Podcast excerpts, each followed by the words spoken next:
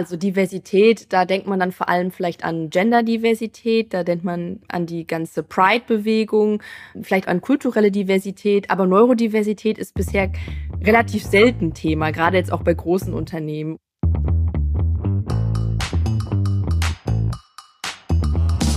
Willkommen bei 5050 bei OMR. Wir sind Kira und Isa und sprechen in diesem Podcast mit unseren Gästinnen darüber, wie wir Gleichberechtigung und eine paritätische Geschlechterverteilung in der Arbeitswelt und darüber hinaus erreichen können.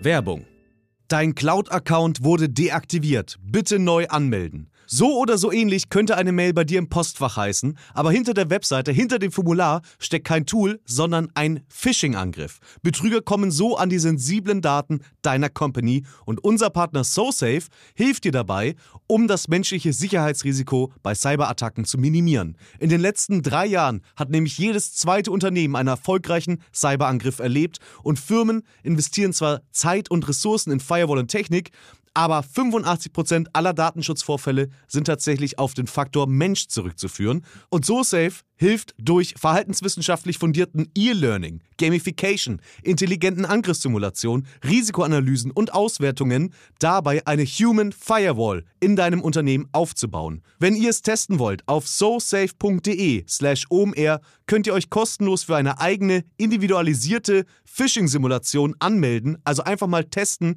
wie eure Klickrate im Unternehmen wäre auf solche Mails.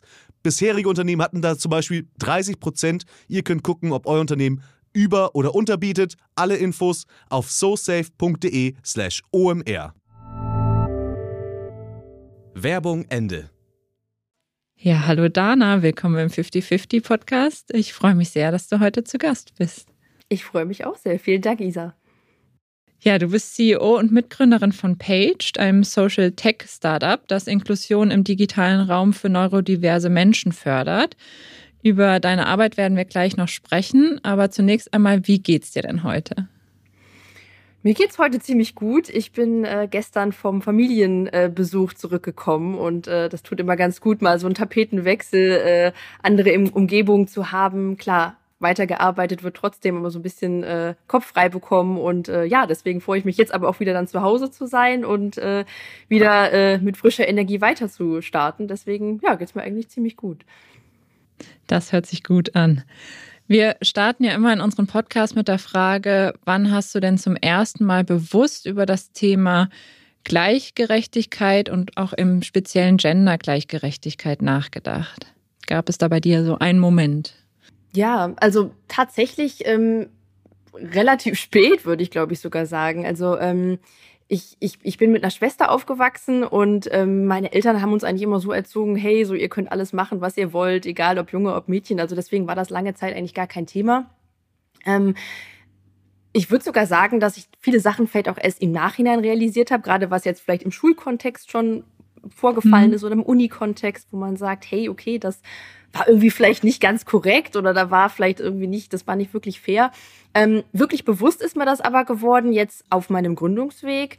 Da gab's ein, zwei Situationen, ähm, ja, wo so ein paar Kommentare gekommen sind, wo man echt auch, wo ich in dem Moment auch gedacht habe, wow, echt, die sind jetzt gekommen. Also ähm, da ging es dann zum Beispiel irgendwie, da hatte ich irgendwie einen Zahlendreher drin, weil ich irgendwie mich da versprochen hatte oder nicht wirklich äh, vielleicht so ein bisschen vorschnell geredet habe und dann kam ja äh, das Rechnen äh, überlässt du aber dann lieber deine Mitgründer ähm, oder oder bei, oh. bei einem ja, oder bei einem, da haben wir über einen technischen äh, Text gesprochen ähm, und da ging es dann auch darum, ach so, ja, das macht ja bestimmt sowieso dein Mitgründer und und und diese Sachen, äh, was überhaupt nicht der Fall war. Also äh, ich klar, äh, Dennis, mhm. mein Mitgründer, der ist CTO und der kümmert sich auch um viele technische Sachen, aber halt wenn es um Programmieren geht und um viel von den ganzen administrativen Sachen oder ähm, ja, die Inhalte, die geklärt werden, wenn es auch dann ähm, um die Strategie geht, die, die mache ich halt. Und diese, diese Sachen, die man dann zu hören bekommt manchmal, es sind nicht viele, das muss man auch sagen, aber in, dem, in der Situation hat mich das dann schon echt getroffen, weil ich gedacht habe, wow, wirklich?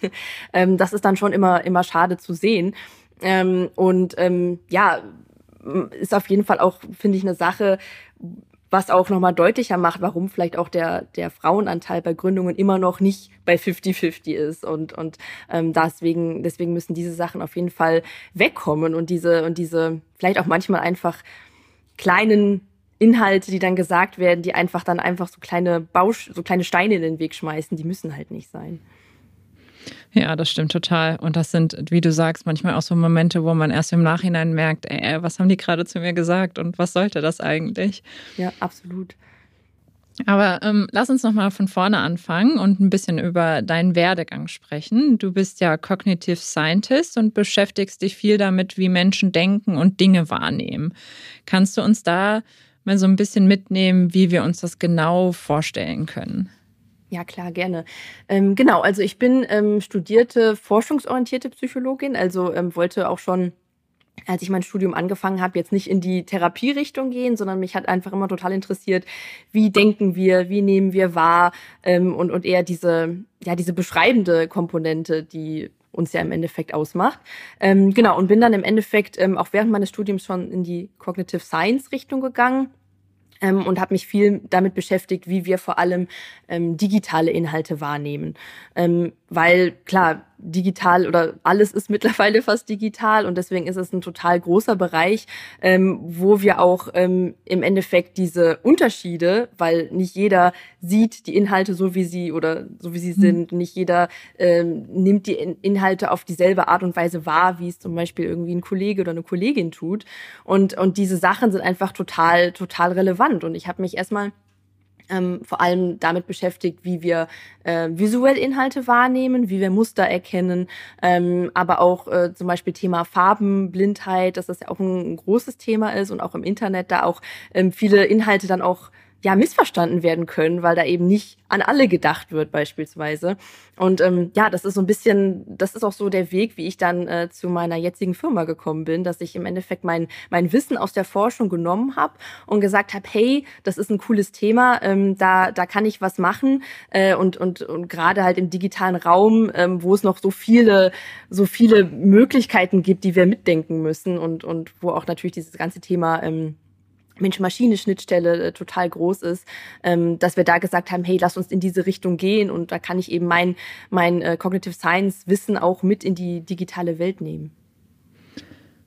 Ja, sehr, sehr spannend. Ähm, bei deiner Arbeit geht es ja auch hauptsächlich um das Thema Neurodiversität, richtig? Genau, richtig. Magst du das einmal für alle erläutern, was wir darunter verstehen können? Weil man hört den Begriff ja doch öfter, aber so richtig erklären kann man ihn dann doch nicht allumfänglich. Ja, auf jeden Fall, genau. Klar, also das Thema Diversität äh, ist uns, denke ich, ja allen bekannt. Also beschreibt ja, dass wir alle einfach unterschiedlich sind, unterschiedlich aussehen, unterschiedlichen Background haben, Persönlichkeitsstrukturen und so weiter und so fort. Ähm, das Thema Neurodiversität ähm, beschreibt im Endeffekt genau das Gleiche, nur dass es sich dabei eben um die Unterschiede handelt, ähm, wie unser Kopf aufgebaut ist. Also im Endeffekt, wie unser Gehirn funktioniert, ähm, wie wir, ähm, wie wir wahrnehmen, wie wir denken, äh, wie wir lernen. Also all diese Sachen. Und, und Neurodiversität beschreibt auch, und das ist ein ganz, ganz wichtiger Punkt für uns, dass es eben nicht Menschen gibt, die sind gesund, die haben einen gesund funktionierendes Gehirn, die haben äh, keine Probleme, keine Einschränkungen, irgendwie Dinge zu lernen, Dinge wahrzunehmen. Und dann gibt es die Kranken, die eben besondere Bedürfnisse haben. Nee, Neurodiversität beschreibt, dass es im Endeffekt so ein Kontinuum ist. Also, dass es nicht diese binäre Aufteilung zwischen gesund und krank gibt, sondern dass wir alle auf ganz vielen verschiedenen Skalen im Endeffekt uns irgendwo wiederfinden und, und deswegen jeder von uns ähm, irgendwie bei, bei bestimmten Sachen vielleicht Hilfe benötigt oder eine andere Darstellung benötigt. Und, und das finde ich gerade, weil ja das, das ganze Thema auch bei psychischen Erkrankungen zum Beispiel, so ist man, hat man Depression oder hat man keine Depression, dass man das auch so ein bisschen im Endeffekt enttabuisiert und, und viele verschiedene Aspekte, wie zum Beispiel hat man ADHS, hat man Dyslexie, dass das dann eben nicht so in eine Schublade gesteckt wird, aha, du bist krank, du hast besondere Bedürfnisse, sondern nee, das ist im Endeffekt, jeder von uns hat da eben, ist da eben auf einem vielleicht anderen Level, aber jeder von uns braucht da einfach in bestimmten Situationen auch eine Hilfestellung. Und das beschreibt dieser Begriff Neurodiversität. Und du hast jetzt gerade schon so ein paar ähm man nennt es nicht Krankheiten, ähm, aber es sind ja so wie, wie heißt der Sammelbegriff? Neurodivergente Menschen, hätte ich jetzt gesagt, ähm, die dann zum Beispiel ADHS oder Autismus haben, sagt man das dann? Ähm, Kann man sagen, auf jeden Fall, ja. Ja.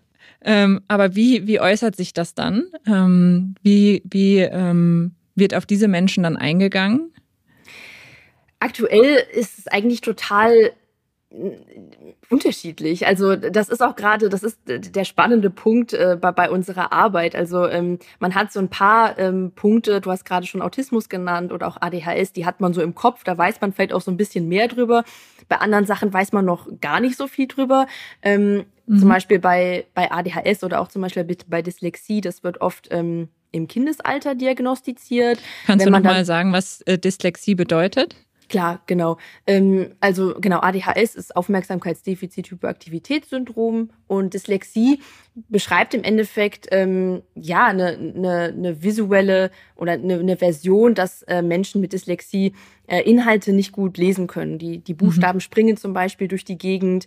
Ähm, man hat einfach Schwierigkeiten, Texte wirklich, wirklich gut lesen zu können. Also das ist im Endeffekt früher hat man da im Endeffekt eine Leseschwäche zugesagt. Ah, okay. Ähm, und, und das ist Dyslexie. Und, und diese Sachen werden eben oft dann im, ja, meistens im Grundschulalter eigentlich diagnostiziert, wenn man dann sieht, irgendwie, ah, das Kind ähm, hat irgendwie Schwierigkeiten, hinterherzukommen bei dem Pensum.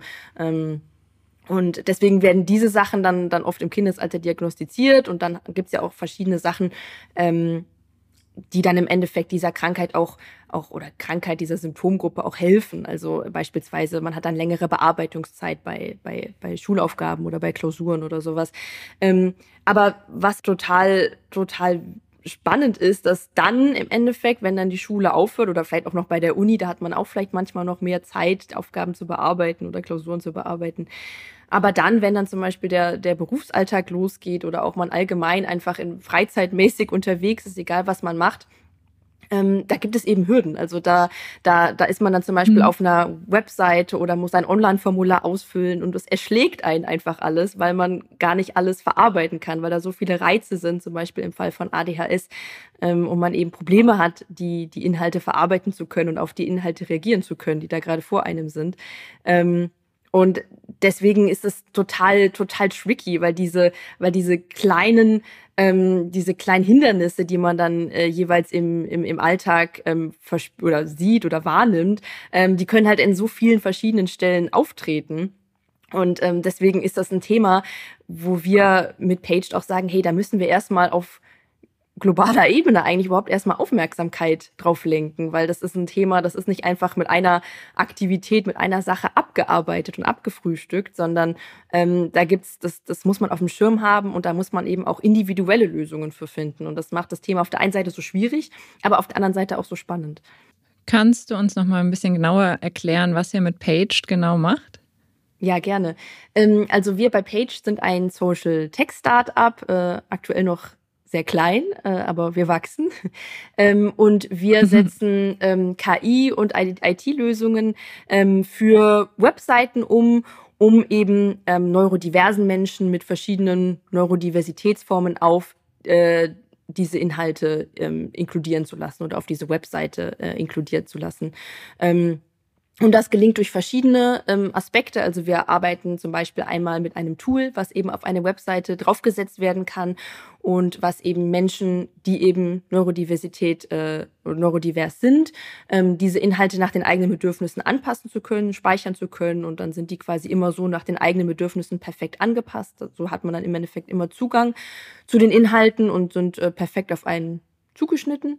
Ähm, wir arbeiten aber auch mit anderen Tools, zum Beispiel mit ähm, in verschiedenen KI-Lösungen, dass zum Beispiel auch, auch Alt-Tags gesetzt werden können. Alt-Tags sind ja diese kleinen Sätze, diese kleinen Textbausteine, die quasi hinter ein Bild gesetzt werden können und die zum einen der SEO sehr helfen, aber äh, zum anderen auch extrem wichtig sind für Menschen, die einen Screenreader nutzen, also zum Beispiel blinde Menschen, die eben ähm, die Webseite einem vorlesen. Und wenn dieses, wenn diese Alt-Tags zum Beispiel nicht gesetzt sind, dann haben Menschen, die einen Screenreader nutzen, gar keine Möglichkeit, überhaupt Zugang zu diesen Inhalten zu bekommen, die äh, auf dem Bild drauf sind.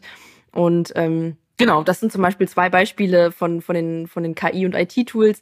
Und dann ähm, sind wir auch noch beratend für, für Unternehmen und, und äh, Institutionen ähm, tätig und, und helfen da eben das ganze Thema äh, Inklusion im Internet, aber auch Neurodiversität auch im eigenen Team ähm, mitzudenken und da eben großen Schritt auch nach vorne zu machen.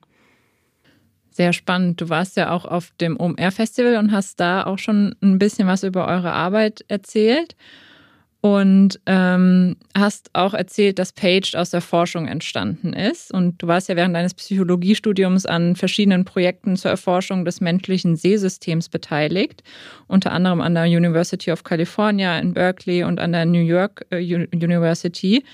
Kannst du uns da so ein bisschen mitnehmen, welche Erkenntnisse du da gewinnen konntest und welche Rolle diese Erkenntnisse auch jetzt bei Paged und eurer Arbeit spielen?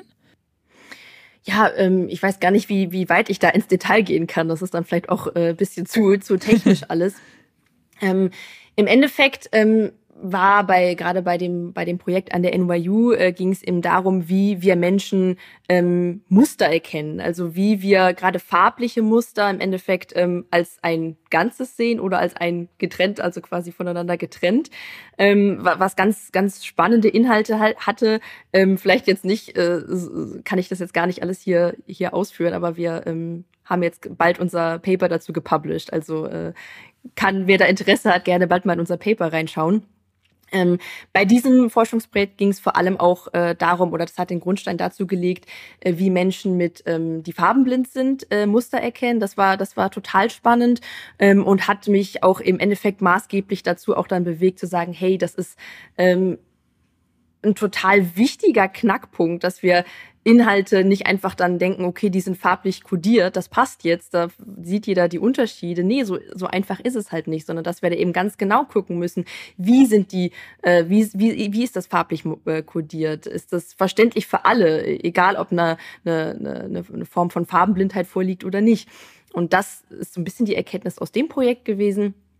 Ähm, und bei dem Projekt in Berkeley ähm, ging es im Endeffekt darum, ähm, wie wir ähm, ja, wie wir im Endeffekt Inhalte ähm, wahrnehmen, wenn sie schnell also wenn sie schnell auftreten und dann wieder verschwinden. Mhm. Ähm, da da gibt es einen sogenannten, ähm, äh, kann ich jetzt, ich komme jetzt gar nicht, gar nicht auf den Namen, aber da gibt es einen ganz besonderen Fachbegriff dazu, äh, dass im Endeffekt Inhalte in unserem Kopf bleiben, obwohl sie nicht mehr da sind. Also im Endeffekt wie so ein, äh, wie so ein wie so ein Effekt, wenn man in die Sonne schaut, dann sieht man ja auch manchmal noch so einen dunklen Fleck äh, im Nachhinein. Ja. Ähm, genau, und, und diese beiden, diese beiden Projekte, ähm, genau, habe ich da im Endeffekt bearbeitet. Und im Endeffekt, das, das Projekt in Berkeley hat so ein bisschen diesen digitalen Bezug äh, mitgenommen und äh, das Projekt von der NYU eher dieses Thema ähm, verschiedene visuelle Bedürfnisse und gemeinsam habe ich da gedacht, hey, das ist total cool. Gerade auch die Hintergrundrecherche, die ich für die beiden Projekte gemacht habe, ähm, das ist total spannend, dass ich das auch nutzen kann, um in der echten Welt, sage ich jetzt mal, einen Unterschied zu machen und dass es eben nicht nur im Elfenbeinturm bleibt, in, in der Forschung und in den Papern und in den Hörsälen, sondern dass man gerade auch dieses ganze gro große Wissen, was man dann gesammelt hat, nutzt, um eben Menschen wirklich helfen zu können. Und ähm, da sehen wir jetzt, dass das total gut funktioniert. Und ähm, ja, deswegen ähm, war das auf jeden Fall, waren das Projekte, die sich echt gelohnt haben. Ja, das finde ich auch immer schön, wenn aus Forschung dann auch äh, Taten werden ne? Ähm, und ja, du absolut. das sogar in dein Unternehmen umsetzen konntest. Wer ist denn bislang so eure Kernzielgruppe? Ähm, also tatsächlich, ähm, die, die Hauptzielgruppe, die wir eigentlich ansprechen, sind Unternehmen, die ähm, in dem Bereich Diversität und digitale Zukunft Lust haben, was umzusetzen.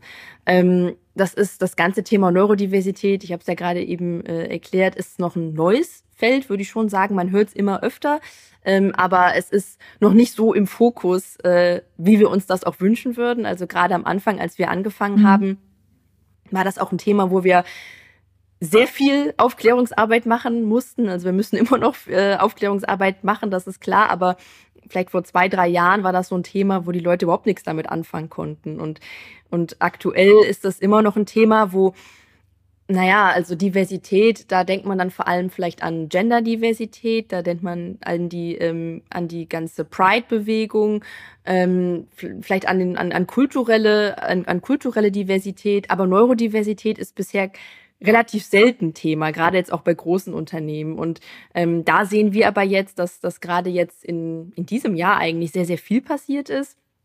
Ähm, und da viele Unternehmen auch auf uns zukommen und sagen, hey, ähm, wir wissen da schon ein bisschen was drüber, aber eigentlich noch gar nicht viel. So können wir da mal ins Gespräch kommen oder die sich einfach erstmal für, für unser Produkt interessieren oder auch für unseren Ansatz. Und ähm, ich glaube, das ist auch ein, ein ganz, ein ganz spannender Aspekt, dass wir ja eben diese, dieses Wissen aus der Forschung im Endeffekt jetzt auch in die, in die Unternehmen reinbringen und da erstmal Aufklärungsarbeit schaffen. Und ja, dieses, diese Diversität eben auch nicht nur im Marketing und in dieser ganzen PR-Blase lassen, sondern dass wir das auch mit in die digitale Welt nehmen. Und das heißt, diese Diversität ist ja dann gekoppelt mit der, mit den ganzen technischen Aspekten oder, oder, oder technischen Elementen, die ein Unternehmen ja auch oft mitdenkt oder technische Produkte, die ein Unternehmen anbietet. Und deswegen, ähm, ja, ist es, ist, es, ist es ein cooles neues Feld, was da sich auftut. Mir schwebt die ganze Zeit der Begriff digitale Barrierefreiheit im Kopf herum. Ähm, das würde man schon darunter einordnen, oder? Genau, also digitale ja. Barrierefreiheit ist im Endeffekt ein Teilbereich, würde ich sagen, davon. Ähm, also ähm, mhm. digitale Barrierefreiheit beschreibt ja im Endeffekt, dass, dass Inhalte ähm, so dargestellt sind, dass sie teilweise auch bestimmten Richtlinien erfüllen, ähm, dass da eben die meisten Menschen, gerade Menschen mit Beeinträchtigung, äh, Zugang äh, zu haben. Unser Ansatz bei Paged äh, geht so ein bisschen darüber hinaus, dass wir eben sagen, okay, wir sind nicht oder eben kein reines digitales Barrierefreiheits-Startup, sondern wir sind ein Startup, was Inklusion im Internet umsetzt. Weil was wir im Endeffekt sehen, ist, dass bei Barrierefreiheit ähm, geht es oft eben um bestimmte Punkte, die abgearbeitet werden müssen. Aha, okay, mhm. leichte Sprache, Farbkontraste, äh, was auch immer. Also da wird immer so ein Check hingesetzt und dann ist es erledigt. Aber wir sehen das ein bisschen anders. Also wir sehen das nicht als, als Checkliste. Ähm, wir sehen den Menschen da im Fokus. Also man, man, man kann im Endeffekt nicht sagen, okay, ich habe jetzt diese Checkliste abgearbeitet und jetzt passt das, jetzt bin ich aus dem Schneider und gut ist. Ähm, nee, so ist es ja nicht, weil im Endeffekt, das ist natürlich eine Annäherung daran, wie komplex die Bedürfnisse von unterschiedlichen Gruppen sind. Ähm, aber die, die, die ganze Komplexität, diese Vielfalt, die ja auch so wie wir vielfältig sind, so ist halt auch eben unsere kognitiven Bedürfnisse vielfältig. Und all das muss man halt eben mitdenken. Und das, das kann, das können diese reinen Barrierefreiheitsrichtlinien, ähm, die es schon gibt und die ja zum Beispiel auch für Behörden schon verpflichtend sind, ähm, die können die gar nicht abdecken. Und deswegen gehen wir da quasi nochmal so einen Schritt drüber hinaus und versuchen so dieses ganzheitliche Konzept so ein bisschen äh, auch greifbar zu machen. Okay, verstanden. Ist ja dann noch mal ein schon ein Unterschied einfach. Gibt es denn Unternehmen, die du kennengelernt hast im Laufe der Zeit, die da richtige Vorreiterpositionen innehaben? Ähm, ja, also klar, bei, also es gibt einige Startups, die sich äh, in dem Bereich ähm, ja niedergelassen haben, sage ich jetzt mal, ähm, was wir auch total spannend finden. Ähm, also wir sehen die dann auch gar nicht als als Konkurrenz, sondern eher als Zeichen, dass das ein wachsender Markt ist und und dass das ein Feld ist, wo wo Unternehmen oder Institutionen generell auch sagen, hey, das interessiert uns, da da da wollen wir da wollen wir mit zusammenarbeiten. Deswegen sehen wir das als gutes Zeichen. Ähm, Gerade bei, bei größeren Unternehmen ähm, ist zum Beispiel äh, Microsoft eigentlich auch ein, ein Vorreiter, würde ich sagen die das ganze Thema Inklusion auch auch gut mitdenken. Ähm, und ähm, ja also gerade jetzt in den in den letzten Jahren sieht man da auch dass dass andere Unternehmen SAP zum Beispiel auch auf jeden Fall Bemühungen zeigen in diesem diesem Bereich also Thema Neurodiversität ähm, Fuß zu fassen und da eben auch auch auch viel zu machen.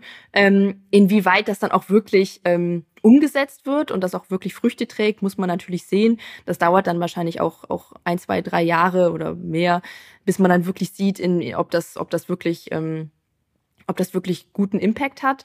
Ähm, aber wir sehen schon, dass es da ähm, ja ein wachsende, wachsendes Bewusstsein auf Seiten von, unter, von Unternehmen gibt und ähm, ja, die auch Bemühungen zeigen, äh, sich in dem Bereich gut aufzustellen, weil es eben auch ein total wichtiges und, und, und zukunftsrelevantes Thema ist. Ich kann mir vorstellen, dass da jetzt die ein oder andere Person in der, Führungs-, in der Führungsebene sagt, oh, jetzt muss ich mich auch noch darum kümmern. Ähm, kannst du noch so ein paar Kernvorteile nennen, die sich ergeben, wenn Unternehmen ihre Angebote auch an neurodivergente Menschen richten? Ja, ähm, ja, also klar, es ist immer noch ein Punkt vielleicht dazu, ähm, hat mir jetzt auch, ist schon länger her, aber da hat, hat jemand gesagt, ja, ähm, es, es ist total wichtig und total gut, was ihr da macht, aber uns betrifft das ja nicht. Ähm, und das sind dann immer so, so Argumente, wo wir sagen, okay, das, äh, da ist so ein bisschen so ein, so ein Denkfehler drin, weil im Endeffekt, ähm, also als neurodivers äh, be beschreibt man mindestens 20 Prozent der Bevölkerung, also, also jede fünfte Person, was ja eine extrem große Gruppe ist, die man, wo man wirklich sagen kann, okay, die hat irgendeine Art von Symptom, die man auch diagnostizieren mhm. könnte, wenn man es so sehen möchte.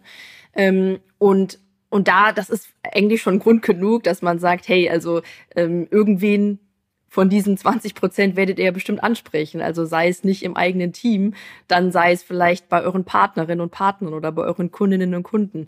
Ähm, und deswegen ist das an sich einfach schon ein total wichtiger Punkt, dass man da natürlich alle anspricht und, und an jeden denkt. Ähm, aber generell ist das, ist das ganze Thema für Unternehmen ähm, extrem wichtig, weil weil es viele Faktoren gibt, wo wir auch in Zukunft uns äh, mit beschäftigen müssen, ähm, die, wo das ganze Thema Neurodiversität, digita digitale Inklusion auch ähm, mitgedacht werden kann. Beispielsweise, ähm, wir werden alle immer älter. Also wir leben ja in einer alternden Gesellschaft. Und ähm, wir wollen ja auch im Alter noch weiter Zugang zu, zu, zu den digitalen Medien haben und da nicht einfach ausgeschlossen sein. Ähm, haben aber dann vielleicht mit 60, 70, 80, 90 ganz natürlich altersbedingte Bedürfnisse, wie zum Beispiel eine größere Schrift oder ähm, wenn man zum Beispiel Parkinson hat und dann die Maus nicht mehr so gut bewegen kann. Also da gibt es ganz, ganz viele verschiedene Aspekte, die wir mitdenken müssen, wo wir auch sagen, okay, wir wollen ja auch im Alter noch dazugehören.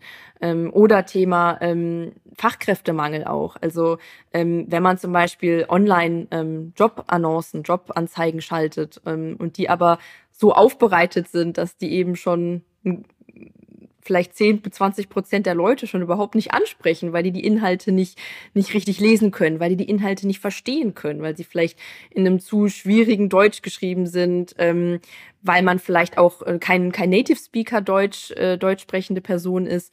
All diese Aspekte muss man mitdenken und dann kann man ja im Endeffekt auch nicht erwarten, dass dann die, die Person, die man eigentlich braucht, zu einem kommen, weil man ja von vornherein schon nur eine begrenzte Gruppe, eine begrenzte Population im Endeffekt anspricht mit seinen Inhalten. Ähm, genau, und das sind im Endeffekt ähm, das sind nur Beispiele, die zeigen, das ist ein Thema, da muss man ja. sich mit beschäftigen, wenn man auch langfristig äh, kompetitiv sein möchte. Du hast jetzt schon so das Thema Recruiting angeschnitten. Was wäre denn so die erste Ebene, auf der du ansetzen würdest als Unternehmen? Um das ganze Thema Neurodiversität ähm, umzusetzen, meinst du? Genau, ja, ja.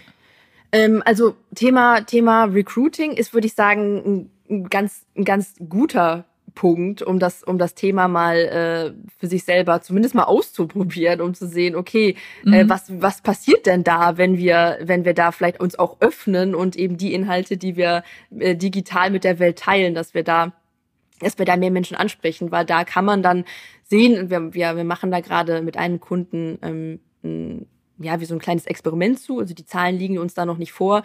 Aber wir sehen da schon, dass das eben eine, einen großen Unterschied macht, wenn man, äh, wenn man die ganzen, Be das, oder ja, sein eigenes Bewerbungsportal eben so aufsetzt, dass da mehr Menschen Zugang zu haben, steigt im, dann steigen im Endeffekt auch die Bewerberinnen und Bewerberzahlen. Und ähm, das ist zum Beispiel ein Punkt, wo man dann direkt sehen kann, okay, das, das, das bringt dir als Unternehmen ja schon sofort was. Ähm, andere, andere Punkte sind aber zum Beispiel auch, ähm, ja, beispielsweise interne Kommunikation. Also das ist auch ein, ein, ganz wichtiger Punkt, weil man denkt dann oder man darf ja dann auch nicht auch die ganze Zeit daran denken, okay, was ist mit denen, die außen sind, ne, die nicht Teil von meinem Team mhm. sind. Ähm, nee, es gibt dann auch im, innerhalb des Betriebs, man, wir hatten es eben gesagt, 20 Prozent der Menschen sind neurodivers.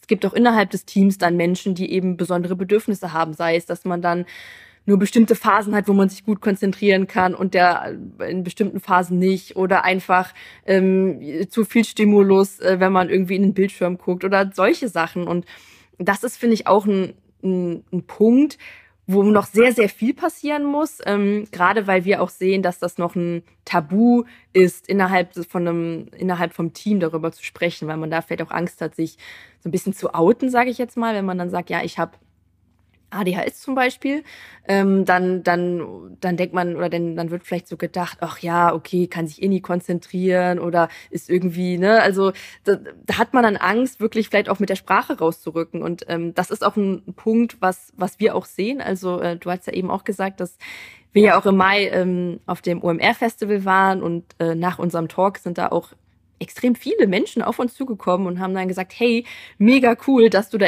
endlich mal was drüber sagst und das endlich mal in das, ja. das Bewusstsein der, der, der Köpfe bringst von den Menschen, die nicht wissen, wie es ist. Und ähm, da sehen wir auf jeden Fall, und das ist die, das ist die, die gut, das ist die Mehrzahl oder die Mehrzahl an, an Leuten, die da auf uns zukommen. Also Menschen, die selber betroffen sind, aber noch gar nicht wirklich das offen kommunizieren, weil das vielleicht auch ein Thema ist, weil man, dass man da jetzt nicht unbedingt ansprechen möchte. Und ähm, ja, deswegen ist gerade dieses ganze interne äh, diese ganze, diese ganze Thema interne Kommunikation und wie ich, gehe ich mit dem Thema intern in dem Unternehmen um, ähm, etwas, was, würde ich sagen, am wichtigsten ist, ähm, was aber auch noch äh, sehr viele Schritte benötigt, um da wirklich ähm, langfristig äh, auch den Mut vielleicht aufbringen zu können, von, von allen Seiten da auch wirklich ähm, ein Umdenken stattfinden zu lassen. Hast du da dann Tipps für Unternehmen, wie man das intern fördern kann, dass erstens darüber gesprochen wird und dass man auch oder wie man dann die betroffenen Mitarbeitenden fördern kann oder unterstützen kann? Ich glaube, explizite Förderung an sich brauchen sie ja wahrscheinlich nicht. Genau, Unterstützung ist da, glaube ich, ein, ein, guter, ein guter Punkt. Ähm, ja, also ich würde sagen, das Wichtigste ist ähm, selber offen und transparent sein ähm, und, und sagen, was einem vielleicht auch einfach schwerfällt. Ähm, und, weil ich glaube, das ist ein Punkt, ähm, der auch in unseren Köpfen so, so stark verankert ist. Man denkt dann, wenn man vielleicht eine bestimmte Ebene, Führungsebene erreicht hat, dann äh, kann man sich nicht leisten, irgendwie jetzt durch, durch irgendeine Neurodiversitätsform eingeschränkt zu sein, weil dann muss ich total gut funktionieren und die ganze Zeit nur, ähm, nur durchpowern und ein Workaholic sein. Ähm, und, und ich glaube, das ist ein wichtiger Punkt. Also wir haben das auch selber bei uns im Team zum Beispiel ähm, der Dennis, also der, der, der Mitgründer äh, von mir, ähm, der hat auch ADHS. Und ähm, das ist auch ein Punkt, ähm, wo wir auch dann offen mit umgehen, weil wir sagen, ähm, hey, wir sind Gründer, Gründerinnen und Gründer, wir sind ein Gründungsteam und das gelingt auch mit ADHS. Und natürlich hat das manchmal auch im Team ähm, müssen wir uns da aufeinander müssen wir da aufeinander zugehen und und hat vielleicht auch bestimmte ähm, Hindernisse, die wir zusammen überwinden müssen. Aber das schweißt auch total zusammen, weil wir eben wissen, okay, ähm, ADHS zum Beispiel hat ja auch, das ist ja nicht so, ich kann mich nicht konzentrieren und das war's. Nee, es hat auch extrem viele gute Seiten. Also, dass man sich zum Beispiel extrem gut in Sachen reinfokussieren kann, da einen extrem tiefen Blick rein hat also, oder drin hat. Man, man nennt das Hyperfokus. Ähm, und, und das sind im Endeffekt auch Sachen, ähm, die eben auch, auch total, total gute Stärken sind und, und dem Team auch helfen. Und ich glaube, diese Transparenz ähm, ist total wichtig, ähm, um eben dann auch bei, bei allen anderen im Team äh, da diese, diesen Mut im Endeffekt hervorbringen zu können, dass man sagt, hey, ich habe ADHS, aber ich schaffe das auch äh, mit meinen äh, Symptomen und auch wenn ich mich manchmal nicht gut konzentrieren kann. Und ähm, das würden wir uns auf jeden Fall auch von, von anderen Unternehmen wünschen, von anderen Teams, ähm, vor allem eben dann, dann vor allem auch von Führungskräften, weil diese Offenheit ähm, ja, fördert dann im Endeffekt auch die Offenheit von den eigenen Mitarbeiterinnen und Mitarbeitern. Und kannst du noch mal darauf eingehen, wie man solche Mitarbeitenden dann explizit unterstützen kann? Ja, ich glaube, das ist, das ist ein Punkt, das ist äh, gar nicht unbedingt nur auf das Thema Neuro, nur für das Thema Neurodiversität wichtig. Ähm, auf die Menschen zugehen und fragen, was sie individuell benötigen, wie sie unterstützt werden können. Ja. Ähm, weil, und das ist, das ist äh, total wichtig, ähm, äh, wir sind ja nicht alle gleich. Also, ne, das ist, wir sind nicht alle im Kopf gleich, äh, wir sind auch nicht alle gleich, was unsere Lebenssituation angeht, was unsere Berufssituation angeht. Und deswegen braucht da eben auch jede und jeder von uns individuelle Lösungen. Ähm, und ich glaube, es, es gibt halt kein äh, One-Size-Fits-All-Modell, was man im Endeffekt auf alle draufstülpen kann und sagen kann, ah, okay, passt, jetzt, jetzt, jetzt, jetzt passt es ja für alle. Nee, da braucht jeder von uns irgendeine besondere, besondere Möglichkeit, besondere Unterstützungsangebote vielleicht auch. Und ähm, ich glaube, wenn man ein Team aufbaut und da im Endeffekt jedem auch signalisiert, hey, ähm, ihr könnt euch hier so einrichten, sage ich jetzt mal, zum Beispiel eure Thema Neurodiversität im Internet, euer, euer digitales Arbeitsumfeld so einrichten, wie es für euch passt, ähm, dann ist das ja schon etwas, wo man den Menschen entgegenkommt und sagt, hey, ihr könnt eure Individualität im Kopf zum Beispiel auch bei uns ausleben. Und, und, und das ist, das ist einfach ein Punkt, ähm, der total wichtig ist, der aber oft natürlich ja hinten rüberfällt, weil man dann denkt, okay, ja, hier ist dies, hier ist das, hier ist jenes und äh, jeder hat dieselben Grundvoraussetzungen, Grundbedingungen, unter dem äh, sie oder er dann arbeiten muss. Ähm, aber das ist halt, das ist halt nicht gut, weil jeder von uns ja eben diese ganz besonderen, ganz individuellen Bedürfnisse hat, die dann, äh, die dann eben, die dann eben auch besondere, ähm, ja, besondere Maßnahmen erfordern oder zumindest ganz individuelle kleine Sachen erfordern. Ja, ja. Ja, ich habe mir auch schon bei der Frage dann am Ende gedacht, so eine Pauschallösung gibt es wahrscheinlich nicht, weil es auch wieder einfach so individuell ist und es da ja auch kein allgemeines Krankheitsbild oder Symptombild gibt ähm, und das bei jedem unterschiedlich ausgeprägt sein wird. Ja, ja, absolut. Was mir in letzter Zeit aufgefallen ist, dass man über Social Media viel mehr über das Thema hört, dass es auch viel mehr, ähm, bei mir sind es vor allem Frauen, denen ich folge, die offen aussprechen, dass sie eine ADHS-Diagnose bekommen haben. Ähm, ich glaube, Marie Nasemann hat auch gerade einen Podcast mit Julia Knörnschild zu dem Thema aufgenommen. Dann fällt mir zum Beispiel noch ähm, Daria, Daria ein, die ähm, da, da offen drüber spricht und die auch sagt, dass ihr die Diagnose sehr geholfen hat. Kannst du dir erklären, warum ähm, das auf einmal immer häufiger der Fall ist? Wurde da jetzt mehr, gehen die Leute mit ihren Symptomen eher zum, zum Arzt oder zum Therapeuten? Oder ist es jetzt einfach viel, es wird natürlich auch viel unterstellt, es ist Trend und die springen auf den Trend auf. Das will ich auf keinen Fall unterstellen. Ähm, da würde mich deine Einschätzung interessieren. Ja, genau. Also Thema Trend, äh, das äh, haben wir auch schon ein paar Mal gehört. Ach so, ja, das ist doch jetzt also gerade von, sag jetzt mal, der älteren Generation vielleicht auch, die dann, die dann ja. diese Sachen dann manchmal auch einem unterstellt oder Menschen generell unterstellt. Das ist natürlich totaler Quatsch. Also ähm, das, das ist nicht einfach so, dass es 2021, 22, 23 auf einmal hat jeder ADHS bekommen oder was auch immer. Also das ist natürlich Blödsinn, stimmt nicht. Ähm, ich würde sagen, da haben verschiedene oder ja doch verschiedene Faktoren eigentlich zu beigetragen. Also ähm, ein wichtiger Punkt ist auf jeden Fall, hast du ja gerade schon gesagt, ähm, Menschen ähm, gehen öfter zum Arzt und, und, und lassen sich abchecken, vielleicht auch einfach, hey, ähm, ich habe ich habe irgendwie Schwierigkeiten, kann ich da irgendwas machen? Ähm, das heißt, es kommt öfter dann auch die Diagnose. Ähm, davor geschaltet ist vielleicht überhaupt noch, und das ist ja auch äh, für mich als Psychologin auch total wichtig, die Leute nehmen ihre eigenen Bedürfnisse auch ernster. Ähm, wir hatten ja eben auch schon, hatte ich eben auch schon Depression angesprochen. Das ist ja auch so ein bisschen so ein Bereich ähm, oder psychische Erkrankungen generell, was in den letzten Tagen, in den letzten Jahren ähm, extrem viel Aufmerksamkeit bekommen hat, was auch total gut ist, weil Leute einfach jetzt wirklich das, das ernst nehmen und nicht vielleicht totschweigen, wie es vor, vor 20, 30 Jahren noch war. Ähm, mhm. Und ich würde sagen, das ist sehr ähnlich bei den, bei den verschiedenen Neurodiversitätsformen.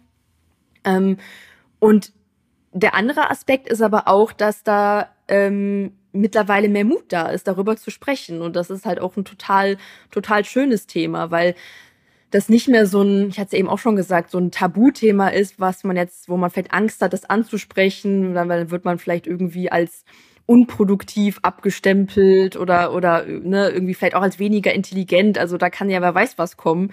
Ähm, und das ist total schön, dass man dann auch, ähm, dass das Menschen den Mut zeigen, darüber zu sprechen und vor allem auch zeigen, das ist überhaupt nicht schlimm, es ist ganz normal. Also da ist äh, mehr oder weniger jeder von uns auf irgendeine Art und Weise von betroffen ähm, und, und, und, und gar nicht betroffen im negativen Sinne, sondern ist einfach da.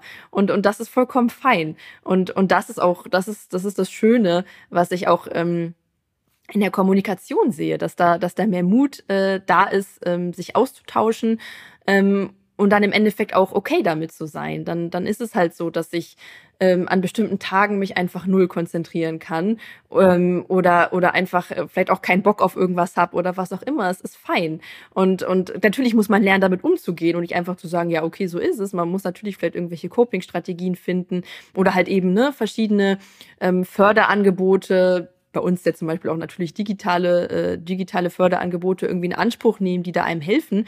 Aber es annehmen, diese eigene Diversität, diese Individualität. Und das ist ein Thema, was, was wir total schön finden, weil das auch eben diese, diese Offenheit auch zeigt, die jetzt, ähm, die jetzt ja an den Tag gelegt wird.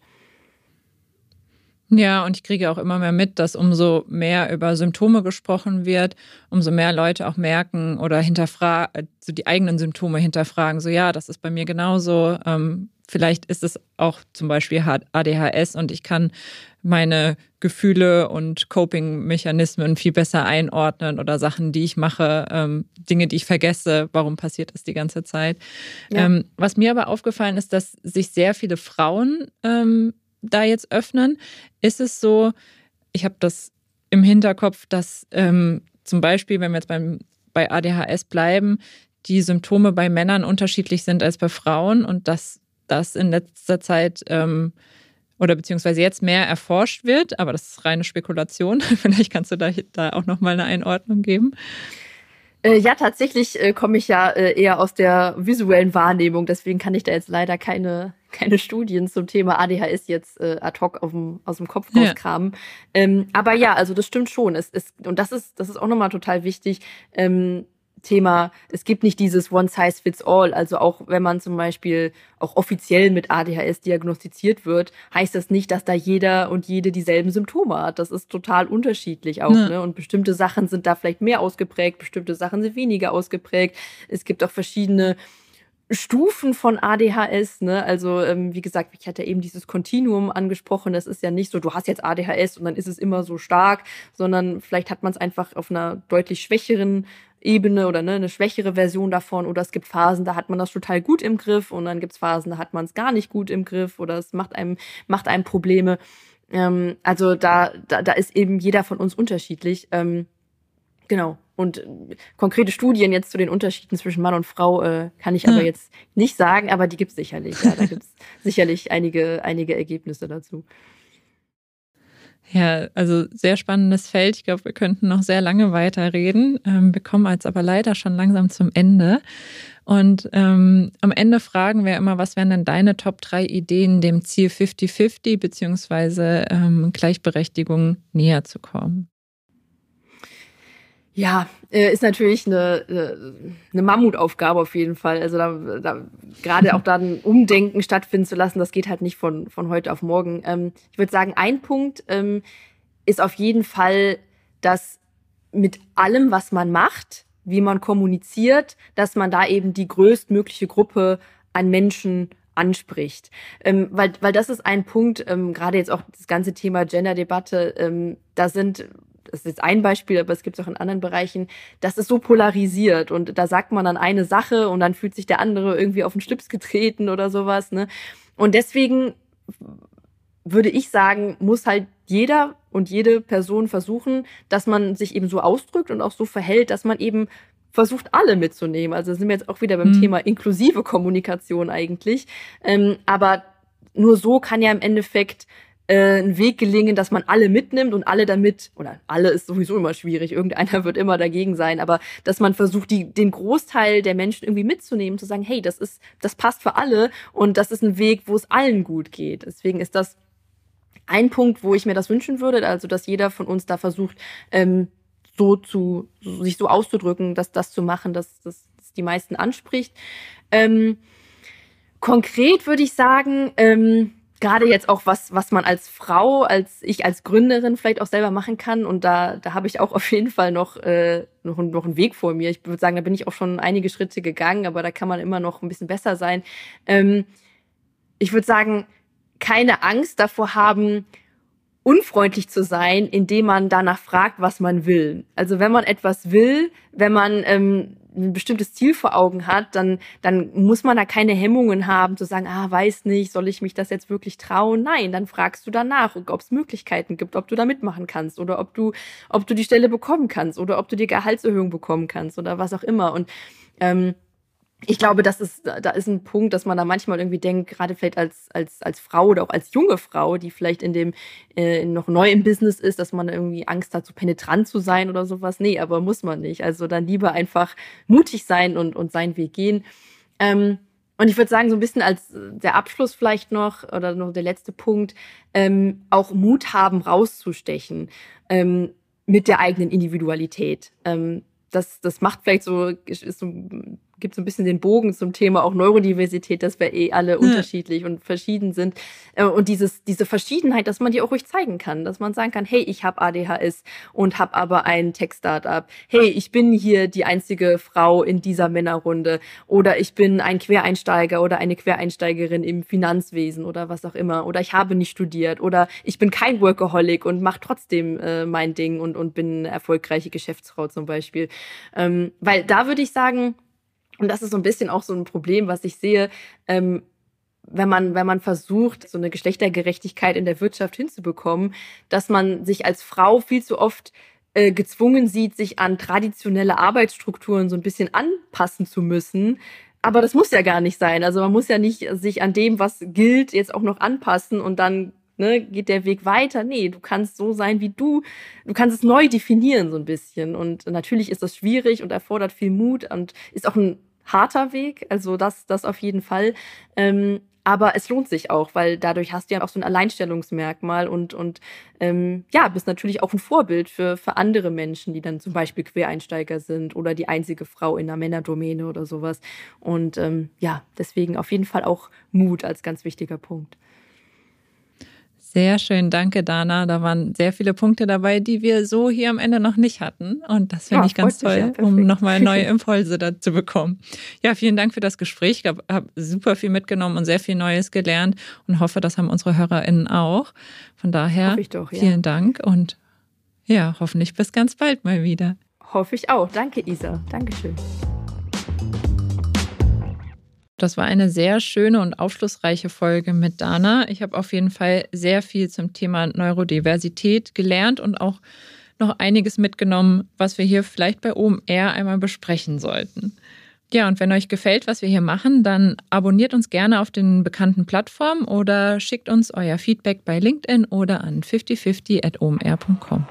5050 bei OMR der Podcast für eine paritätische Geschlechterverteilung in den Führungsetagen der Wirtschaft und Gleichberechtigung in der Arbeitswelt sowie darüber hinaus. Dieser Podcast wird produziert von Podstars bei OMR.